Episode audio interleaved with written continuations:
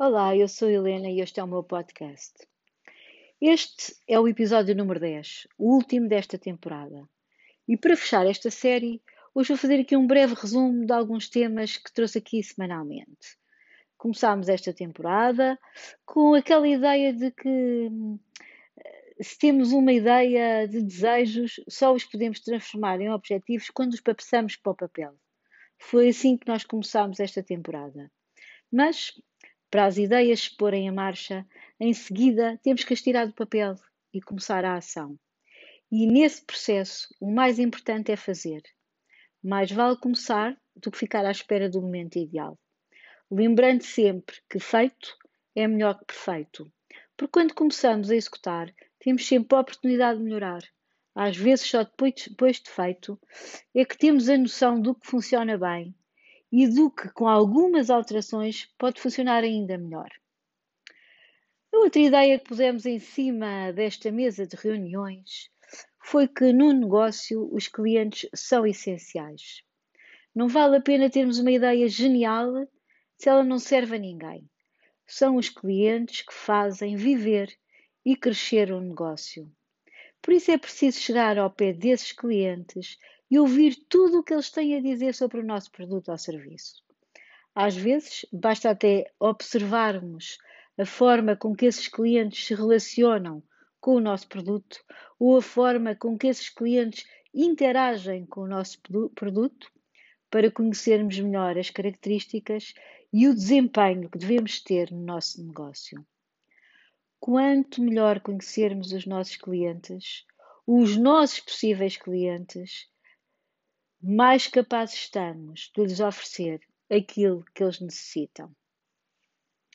Outro ponto muito importante no negócio é a equipa.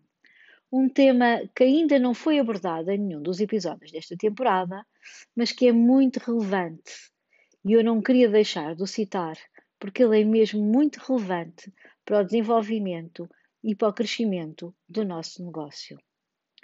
Porque, se por um lado, quando estamos mesmo a começar, nós não temos muitos recursos para contratar colaboradores, por outro, depressa nos percebemos que sozinhos avançamos muito pouco.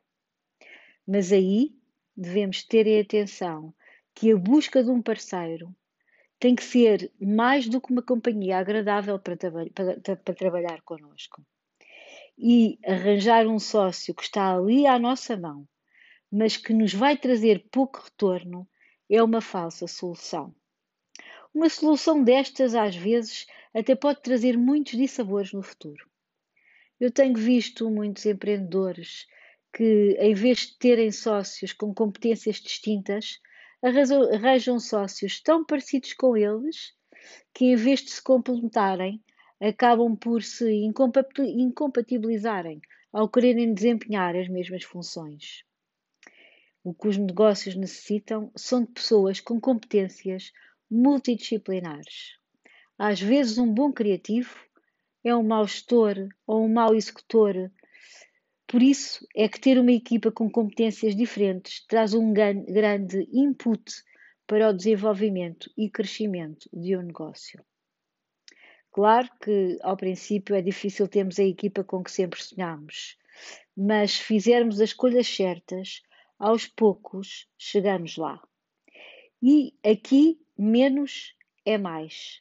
Mais vale ter um especialista para fazer aquilo que nós fazemos pior e ir ampliando a equipa de forma assertiva ao longo do processo, consoante as nossas dificuldades. Resumindo, todos precisamos de uma equipa.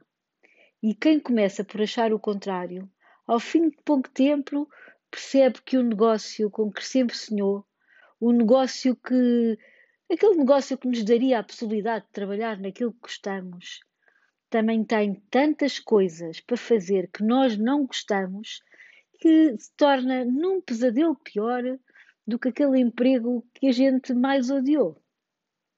Por exemplo, se eu não sou talhada para, contabilidade, para contabilidades organizadas, o fazer um simples orçamento vai ser a tarefa mais chata para mim. Mas nenhuma empresa passa-se a isso, certo?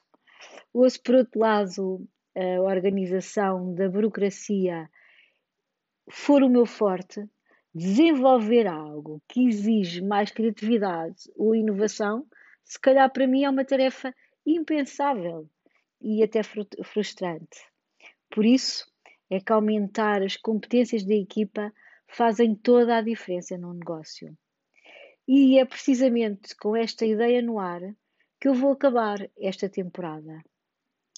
Espero que tenham gostado destas reuniões de negócio e se gostar, gostassem de ouvir algum tema especial, enviem-me um e-mail para reunião de negócios helenaviegas.com, claro, tudo isto sem acentos, com todas as vossas sugestões para eu trazer para a agenda da próxima temporada. Não deixem de fazer a vossa sugestão. Agendem o vosso tema para as próximas reuniões de negócios. Fico à espera do seu contacto. Até já e até lá.